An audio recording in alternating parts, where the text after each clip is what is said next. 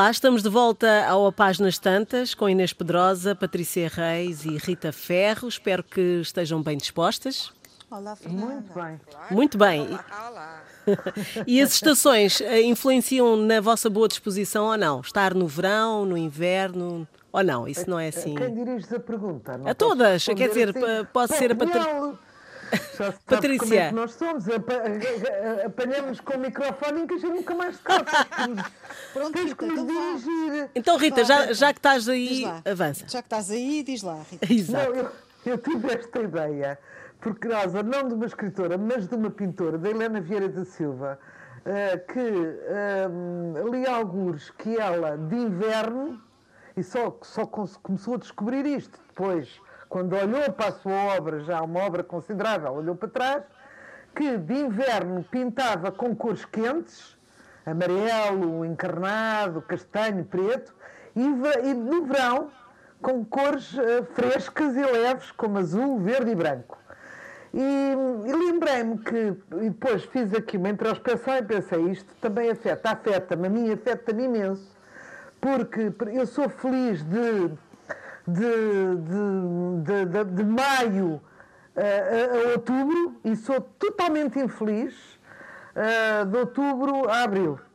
Portanto, eh, o frio, agora resolvi o problema do frio cá em casa e, portanto, vou começar a escrever não só melhor, mas menos de- deprimidamente. Eh, pus ar-condicionado em casa. Mas eh, com frio, com mais com- não é o isolamento que eu gosto do isolamento, mas o problema da chuva continuada e de não poder sair de casa e de não haver sol hum, deprime, e como deprime, influencia, muitíssimo ah, os temas que eu escolho.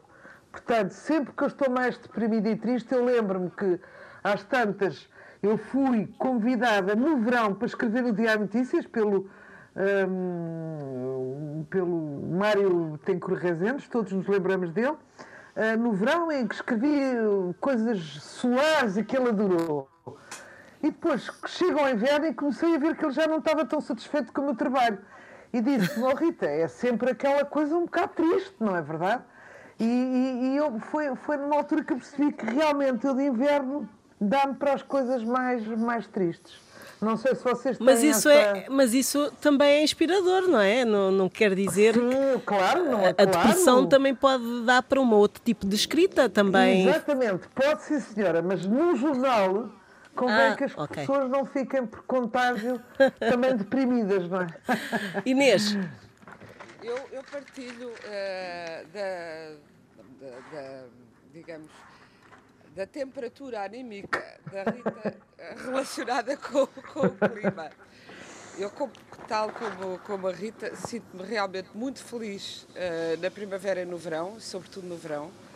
E quando começa a ver os dias encolher e, eh, e e haver mais frio e assim, fico mesmo deprimida. Sempre fui, sempre fui assim.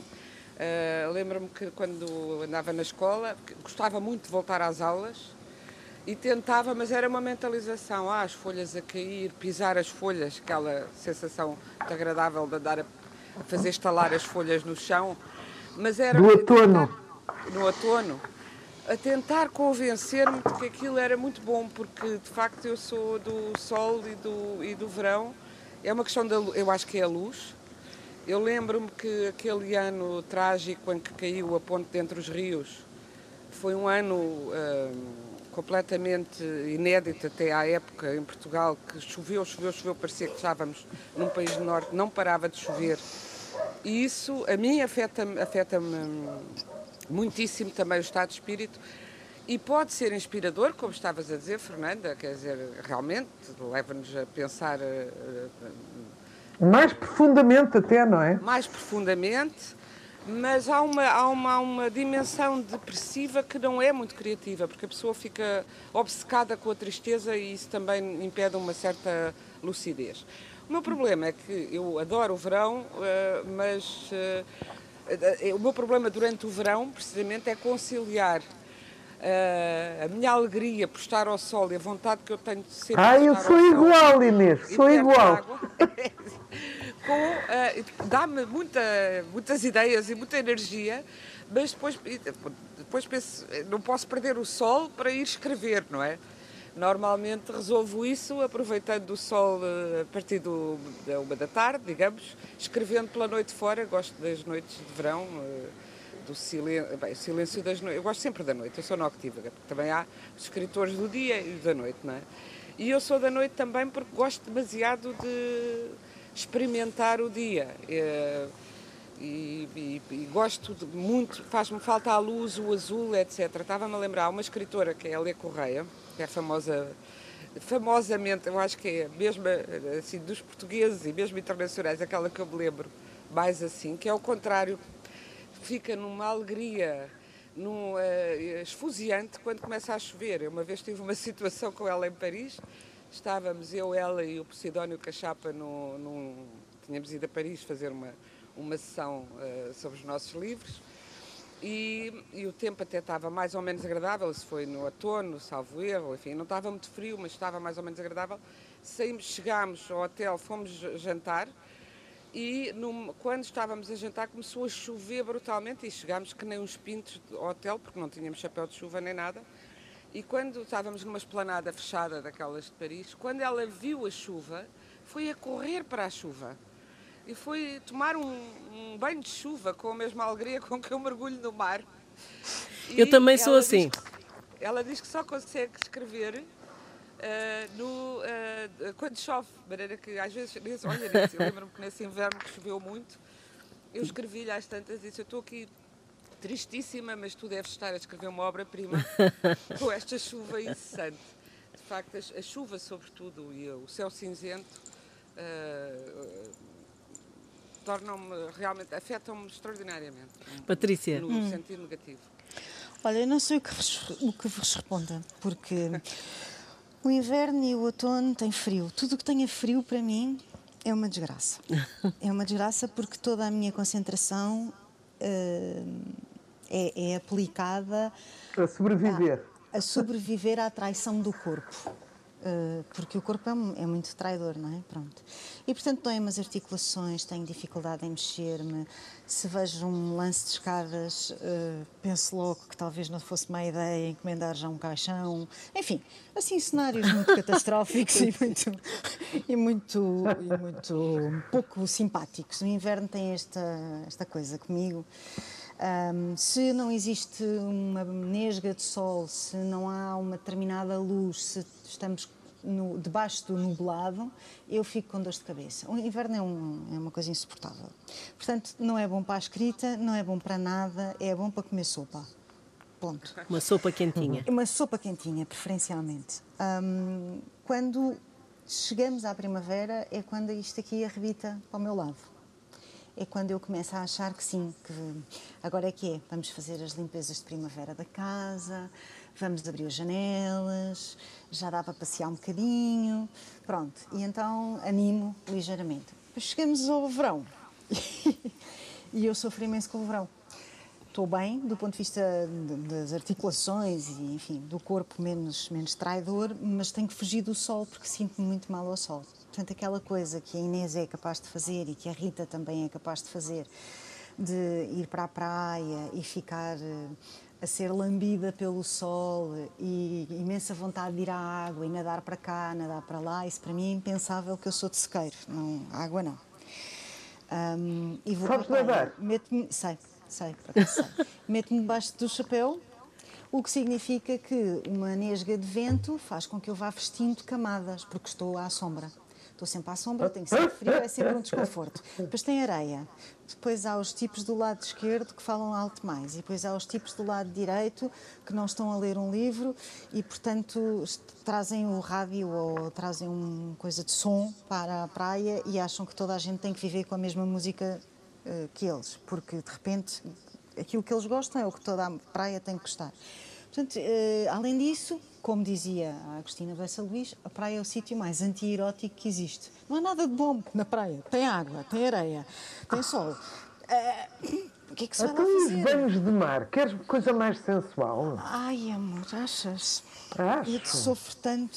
Olha, na Ericeira, onde a Inês costuma ir a banhos, eu pus uma vez, onde a Inês agora mora, eu fui uma vez, pus o pezinho dentro d'água e hum, os, o meu esqueleto subiu, uh, subiu cá para cima, para a esplanada, aos berros comigo a dizer que eu sou maluca.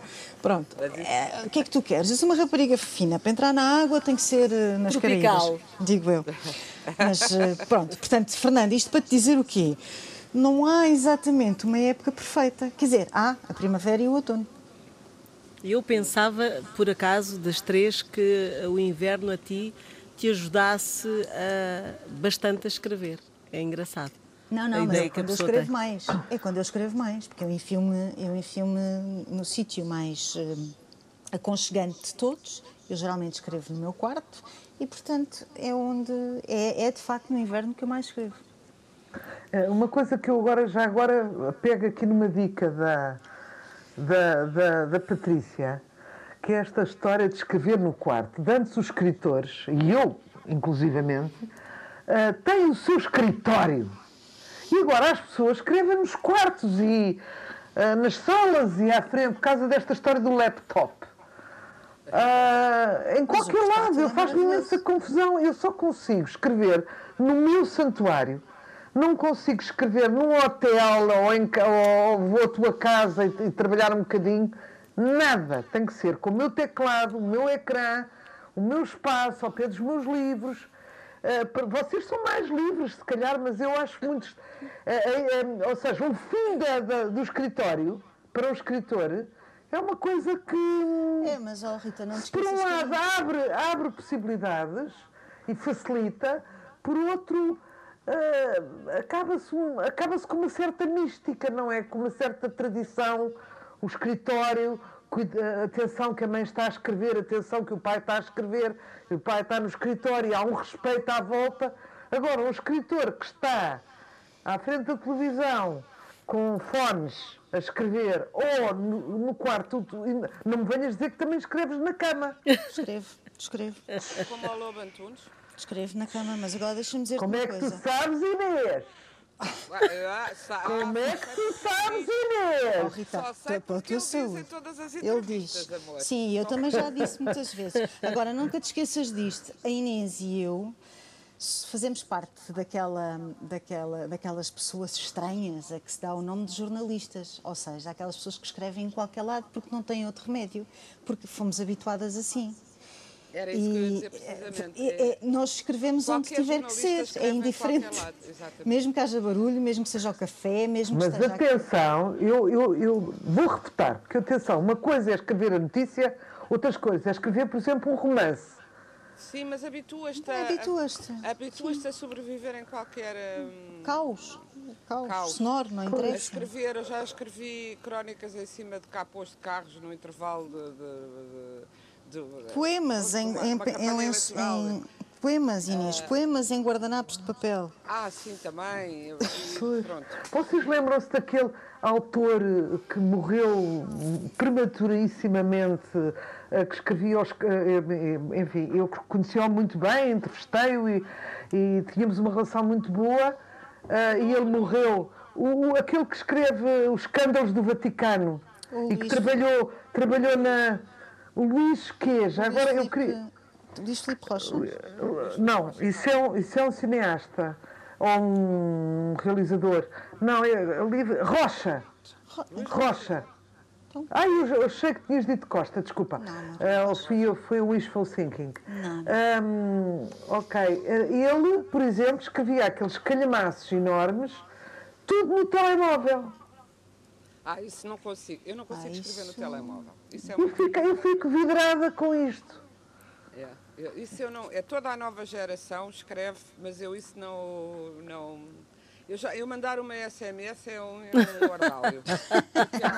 é automático, nunca bem, demora muito. Bem, há uma coisa que me deixa doida, que é aquela escrita inteligente, sabes? Quando aqueles telemóveis que têm escrita inteligente é e que. É pá, detesto isso, não consigo perceber. Trocam tudo. Eu tudo. detesto, despanto-me como é que a juventude passa o dia a trocar mensagens e a comunicar por eh, escrito e vejo, até pela minha filha, que escreve poemas uh, no telemóvel, montei a mostrar, escreve uh, ficção também no telemóvel, escrevem tudo no telemóvel. É eu não consigo Nem sei, aliás, como é que. Essa é, escrita é inteligente é muito traiçoeira. Vocês com certeza já tiveram uma história. Eu tenho uma história com um padre, que nem vou citar o nome, que eu tenho vergonha, uh, que escreve no jornal e que, eu, e que eu lhe escrevi num impulso, num arrobo de admiradora, a dizer que os textos deles uh, inspiravam mixed feelings.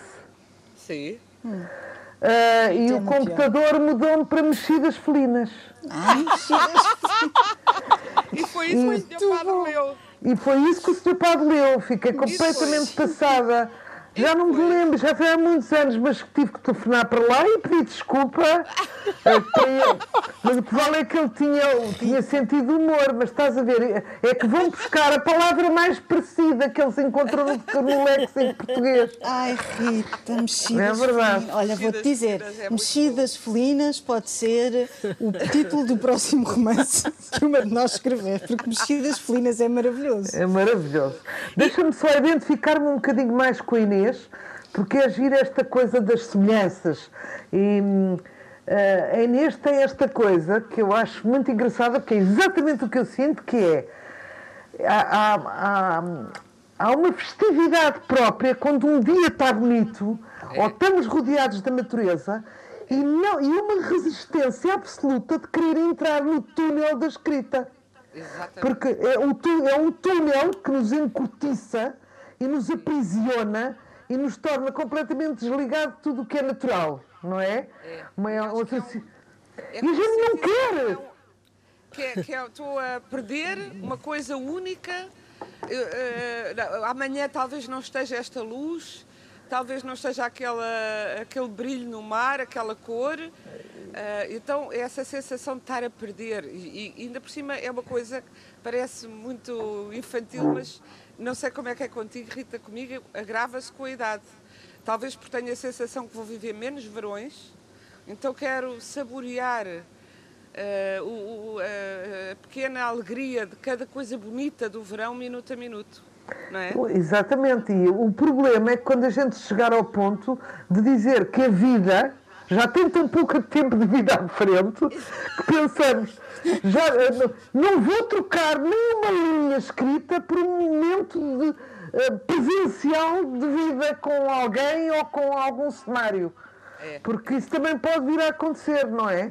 A gente não se quer mais enfiar nesse túnel. Para mim é um túnel, a gente fica ali dentro, é. prisioneiros, e não, não, não, e não saímos dali, não é? E quando está um bom dia, um dia glorioso, é uma chatice ter que é, uma, é um trabalho forçado. E, e em relação às geografias, agora uh, estava a pensar, uh, uh, o inverno no campo é mais triste ainda ou não? Eu não acho nada. Eu não acho, porque a pessoa está sempre a ver o céu, está sempre a ver. Há, há flores que, que nascem, plantas que nascem mesmo no inverno e nós estamos sempre atentos. Hum, portanto, para mim, isto do, do, campo, para mim foi a, a, coisa melhor que me podia ter acontecido. Melhor que me podia ter acontecido. Eu estou Inês, absolutamente mas... fascinada daqui viver. E aí, ao pé do mar, como é que eu, é? Eu realmente, eu já me mudei mesmo, e eh, definitivamente aqui para a Ericeira. E eu, para mim é o luxo supremo.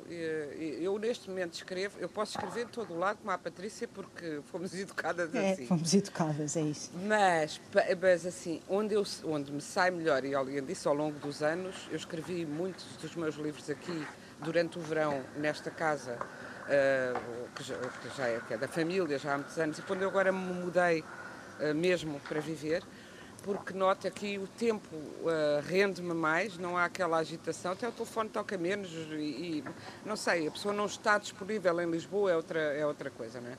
Mas eu tenho a sorte imensa de ter uma, uma varanda com vista para o mar e tenho aqui, estou neste momento a falar convosco e estou a olhar o mar a brilhar ali adiante.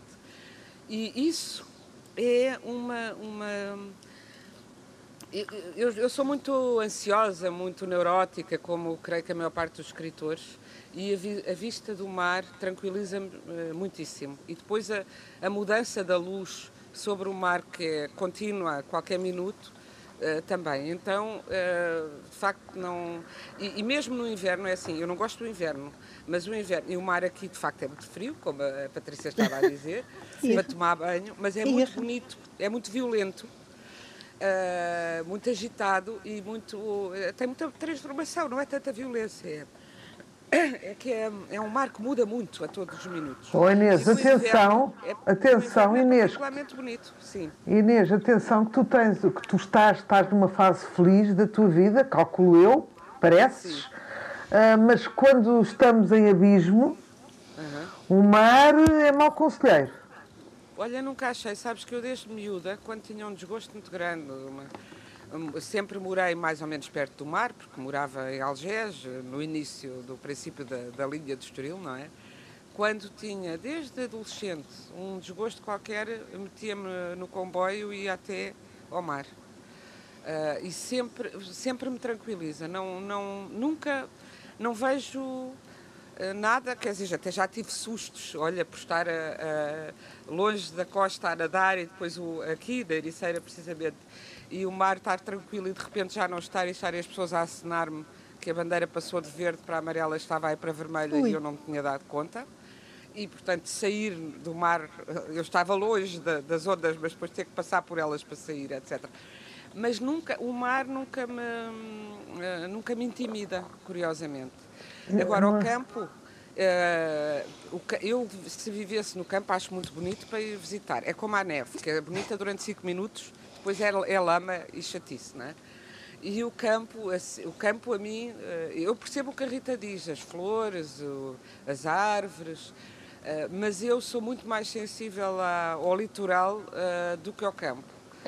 eu não, porque acho... eu aqui estou sempre a ver a natureza em transformação. Percebes? E depois há uma coisa. Que... Como tu. Ah, não, eu, eu, eu achava que não também. Isto é tudo descobertas recentes. Agora, esta casa. Uh, que, que, não é, é tudo menos um palácio, mas tem, esta, tem este luxo incrível que é de todas as janelas, e é um T4, não é? De todas as janelas eu vejo verde. E todos os dias dou, agradeço ao universo por esta visão, porque é, é um tónico para mim. Pois. Olha, então vou-vos contar. Eu, quando tive obras em casa, estive três meses fora de Lisboa e o meu marido, que adora a poesia do campo e a ideia de que um dia teremos uma casa com relva e árvores e figueiras e limoeiros e essas coisas todas que vocês podem imaginar. Eu também. Um, pronto. Gosta mais disso do que da praia. pronto, essas coisas todas. Então tivemos uh, três meses fora de Lisboa. Eu, ao fim de três meses, hum, estava pronta para cortar os pulsos. Eu fazia-me falta ao cheiro a gasolina, eu fazia-me tudo, tudo o que vocês queiram de Lisboa me fazia falta. Uh, tudo. Pronto, eu queria tanto voltar para Lisboa. Foi maravilhoso porque foi a maneira que consegui arranjar de lhe explicar que não, eu nunca irei viver para o campo. Tem paciência. Pronto. E assim se salvou uma ida. Uh, vá potencialmente desagradável numa mudança de casa que não seria nada boa para mim. Nada. Mas, mas já experimentaste contar ao médico? Ai, amor, não, eu fiz nove anos de psicoterapia, certamente que toda a gente sabe que eu sou profundamente urbana e deprimida e lisboeta. Urbana ou depressiva. Exatamente. Não, não. Nem Mas, pensar. Oh, Rita, não Diz. sentes falta aí no campo de. É assim, porque eu gosto da natureza litoral, como, como estava a dizer, mas eu preciso de paisagem humana. Eu estava a pensar agora quanto aos sítios em que os escritores escrevem. Também há muito escritor de café, estou-me a lembrar de um, o meu queridíssimo, e muito esquecido, aproveitamos para uh, lembrar a existência dele e alertar os nossos ouvintes para que o procurem, porque é um magnífico escritor português, Augusto Abelaira. Esse saía de casa para escrever para, para cafés e só escrevia em cafés no meio da confusão dos cafés, precisamente. O Virgílio Ferreira também. E o, bem, o Virgílio Ferreira escrevia também eh, nos cafés e escrevia em casa, virado para a parede. Esse escrevia, quando estava em casa, virado para a parede, para não se distrair, tinha a, a, a, a secretária encostada à parede, eh, com uma, um fado, punha o mesmo fado, aquele que lhe estava a interessar 200 vezes, e ouvindo o fado, virado para a parede, o que eu acho também extraordinário para não se dispersar. Mas, e também poderia escrever em cafés, mas o Augusto Abelar só escrevia em cafés e dizia que uma coisa que também me acontece a mim e que tem a ver uh, também com a experiência, com a vida do jornalismo que ele também, que ele também fez, que às vezes um comentário numa mesa ao lado ou simplesmente estar a olhar para um casal, para um grupo, para a interação daquelas pessoas é é, é, literatura, ou seja, é transformar. É porque um espaço público é uma aventura sociológica, não é? Exatamente. Ora, Respondendo à tua sentes, pergunta. Não sentes falta disso? E tu que és Zero. pessoas? Zero. Não. Zero. Eu lembro-me da minha irmã me perguntar assim, quando um dia cheguei a casa e ela estava em minha casa.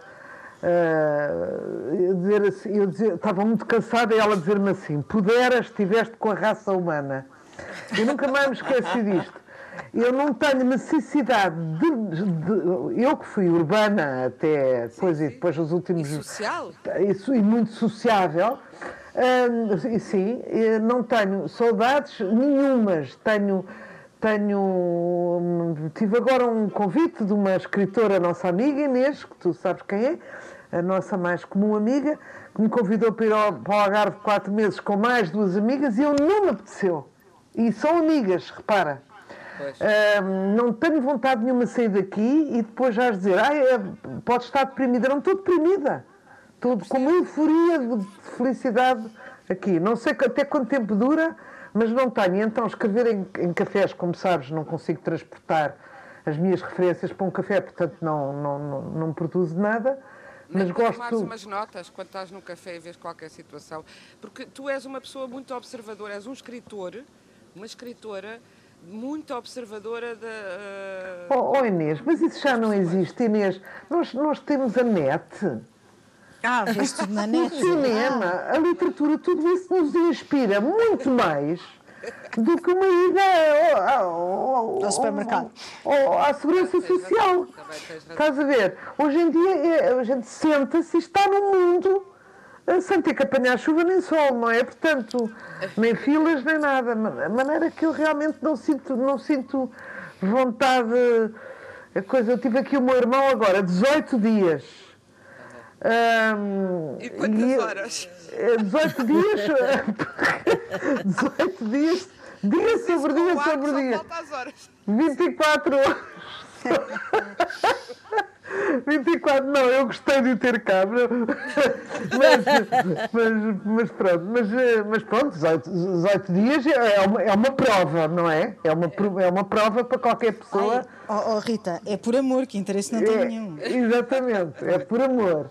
Uh, mas safámos bem, fazemos alguma cerimónia um com o outro, uh, mas ele via-se que estava, apesar da vida dele também ser hoje em dia pacata, e sensata, digamos assim, via-se que não sabe o que é que há de fazer aqui, não é? Quer dizer, eh, ninguém passa, ninguém toca, não é? E vê-se o stress um bocado dele. E hoje já estava a disfarçar um bocadinho, ele foi hoje, esta manhã, e estava a disfarçar a alegria que tinha de, de voltar para a sua terra. Pronto. E eu a disfarçar a alegria de voltar ao meu silêncio. Mas e vocês no verão leem mais ou leem menos, afinal? Menos. E tu? Começa por eu falar leio mais. Eu, eu, leio mais no verão. Eu leio muito no verão. Eu leio menos. Eu leio livros atrás de livros, que é uma boa maneira, também, é já vocês já perceberam que é uma maneira, é uma arma, um livro, não é? É uma maneira de tu dizeres, oh, mundo estou ocupado, não me chateiem, não me digam nada. É, o mundo ouve-te. O mundo ouve. Muitas vezes não me ouve. Não, o, o meu mundo ouve. O meu mundo ouve.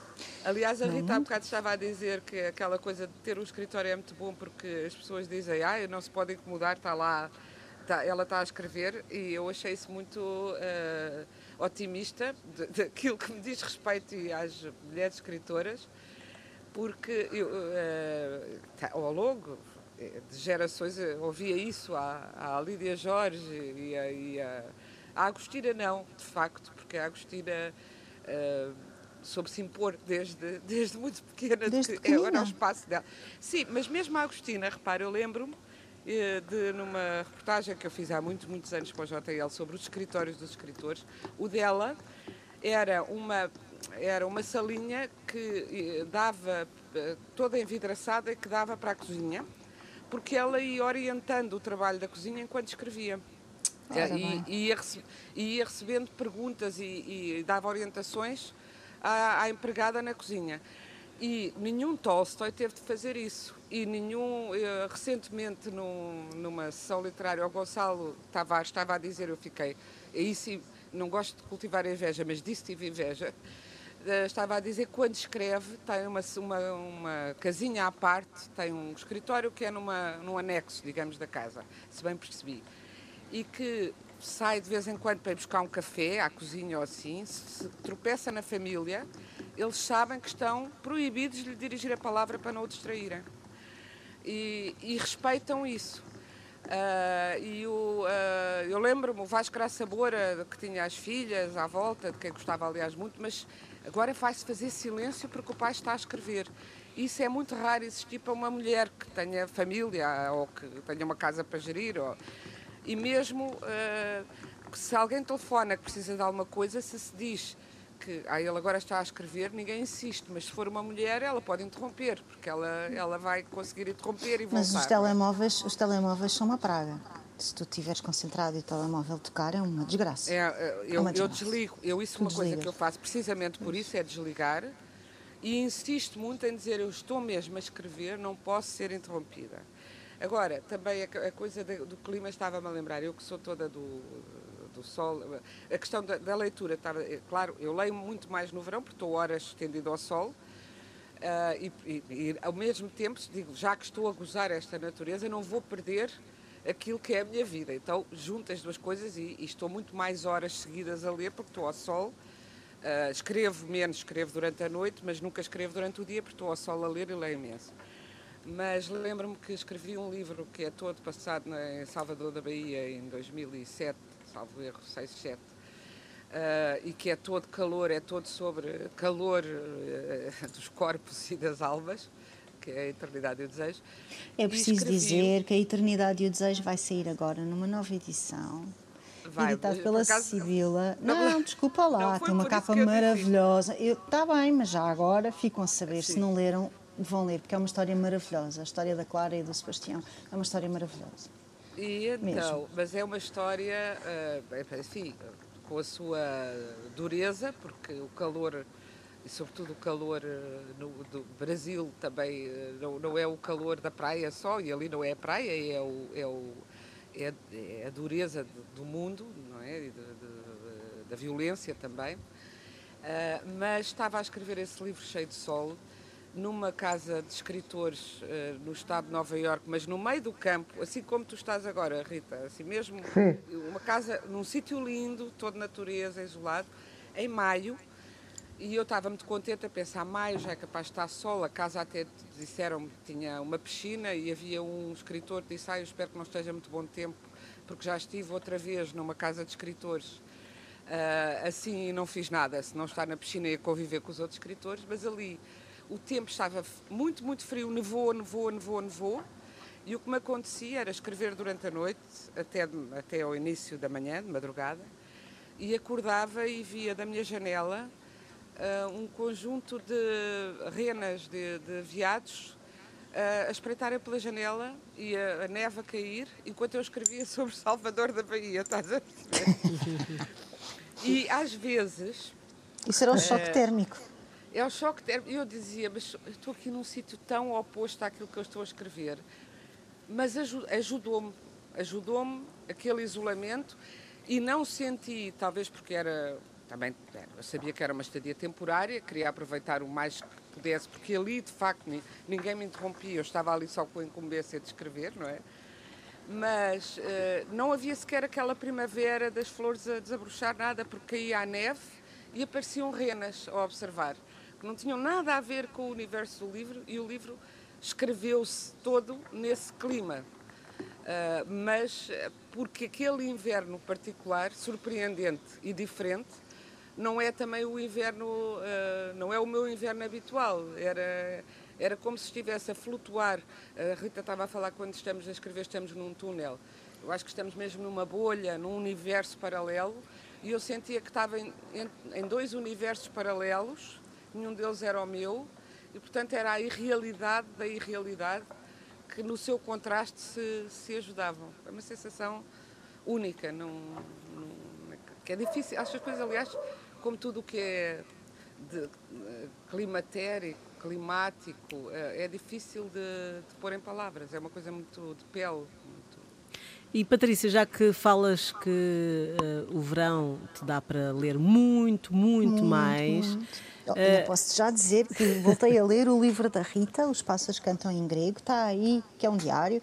Está aí a Feira do Livro, por favor, e de eu correio a comprar. Eu vou na Feira do Livro, que ainda não o vi. Gosto imenso pois. do título e gosto imenso dos diários tipo, da Rita. É, é muito oh, Inês, não, não te atrevas, que eu tenho cá para vocês. A gente agora não se vê, falamos assim à distância. É verdade, é verdade. É isto parte... da pandemia. Mas é. É verdade. O título é lindíssimo e os diários da Rita são sempre são... Um, um prazer imenso, porque são é verdade. Temos que dar parabéns à Inês. Pois temos. Pela nomeação para o Prémio Oceanos, Inês. Parabéns! Muito Muitos parabéns. É verdade. É verdade. Obrigada. Parabéns. Mas é o processo violeta, é convém processo dizer. Violeta, é. Convém dizer. Procurem também na Feira do Livro, porque está aí. É, não, eu vou lá, eu, eu, estive, na, aliás, já na Feira do Livro, a autografá-lo, é, é, e, e e foi, é muito bom que a Feira do Livro volte a existir, de facto, com todos os cuidados, tudo de máscara, tudo. Levaste a tua caneta. Tudo desinfetado, está tudo sempre a ser desinfetado, mas. E, e, as pessoas? Está, está gente, não está gente? Vai estando, vai estando. Uh, bem, aquilo é okay. é controlado, hein? não, não, se pode, não pode haver as enchentes. Uh, agora, o que eu acho é que as pessoas provavelmente, como é assim, a Feira do Livro sempre foi um sítio onde se ia passear e comer gelados e farturas, certo? Sim. Temos, temos que dizer que é verdade, não é? e depois as pessoas apareciam a dizer, ah, mas é tão caro, eu talvez para a próxima, não sei o quê. O que eu, por um lado, compreendo. Por um lado, compreendo. Depois há outras coisas mais caras em que as pessoas gastam dinheiro, portanto, acho que é tudo sempre uma questão de escolha e de prioridade. Este ano, realmente, o que, o que, isto, o que favorece este, esta nossa vida pandémica é que só irá à Feira do Livro quem quer ver livros e quem quer uh, o que é maravilhoso. livros. Exato. E, e, e fazem-se ótimas compras na feira. Por isso mesmo, eu, eu sugeria, já que temos uh, ainda alguns minutos, uh, que falassem de algumas, ou, algumas propostas para, Sim, para quem quer ir à Feira do Livro e aproveite para economizar um pouco mais e compro os, os, livros que gostaria de, de ler uh, e que esperou este momento para o fazer. O que é que sugerem? Olha, eu posso começar por dizer que uh, acho fundamental ler-se A Amália, Ditadura e Revolução, uma história secreta de Miguel Carvalho. É um trabalho incrível. É um trabalho de, é um trabalho de um jornalista, não é um romance. É a história da Amália, numa perspectiva uh, politizada, se quiser. Deixa-me dizer-te, Inês, que ele te cita várias vezes numa entrevista que tu fizeste à Amália. Ah, pois. O que tem, o que tem imenso. Como cita a Maria Teresa Horta, como cita uma série de outras pessoas. É um bocadinho a história da Amália, mas também é a história do país. Um, e é um trabalho inacreditável. Um, que refuta esta ideia de chamaram-lhe a cantora do regime. Terá ela ajudado presos políticos? Não terá. Ela que cantou uh, Poetas Proibidos, ela que financiou clandestinamente um, o PCP, mas não só o PCP, e que depois foi uh, quase que silenciada, branqueada pós 25 de Abril. É um, é um retrato incrível uh, político do século XX português, um, que atravessa os dois regimes, não é? Pronto, a democracia e uh, o regime anterior, passa por centenas de entrevistas, depoimentos, alguns exclusivos. É um trabalho inacreditável. O Miguel Carvalho é jornalista da Visão, tem o meu maior respeito mesmo. Uh, vai na terceira edição, é uma edição do Dom Quixote. Procurem. Uhum. E é a minha sugestão. Uh, quem é que falta? Rita. Sou eu? Olha, recebi uh, da Relógio d'Água vários presentes. Uma delas são os dois volumes do E Tudo o Vento Levou, da Margaret Mitchell. Para aqueles que veem pela segunda vez, ou pela milionésima ou enésima vez, o, o Tudo o Vento Levou e dizem sempre aquela frase: ai, não resistiu a tempo. porque aquilo é, está a ficar está um bocado piroso e as cores e não sei o quê. Lembrem-se que a literatura não fica pirosa e, portanto, o texto é muito melhor, o livro é, é muito mais extraordinário do que o filme. O filme celebrizou, evidentemente, este título, mas talvez seja uma boa ideia lê-lo. E também queria falar da Yusenar, que também está a ser reeditada, e começa logo por um livro que foi dos meus preferidos, traduzido pela Luísa Neto Jorge, que é o Como a Água que Corre, que tem três novelas. Um, umas são escritos de juventude, outro foi já nos anos 80 e outro já, sim, e, do, e os dois últimos nos anos 80.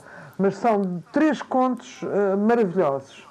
E uh, aquela, hum, digo, não sei se é Magnus Opus dela, mas, hum, mas é o Tempo, esse grande escultor, da Marguerite Yourcenar, um, e, e, que também é uma, uma obra-prima para quem quiser revisitá-la, está aí, fresquinhos, em novas edições e com estas traduções maravilhosas da Luísa Neto Jorge. Inês.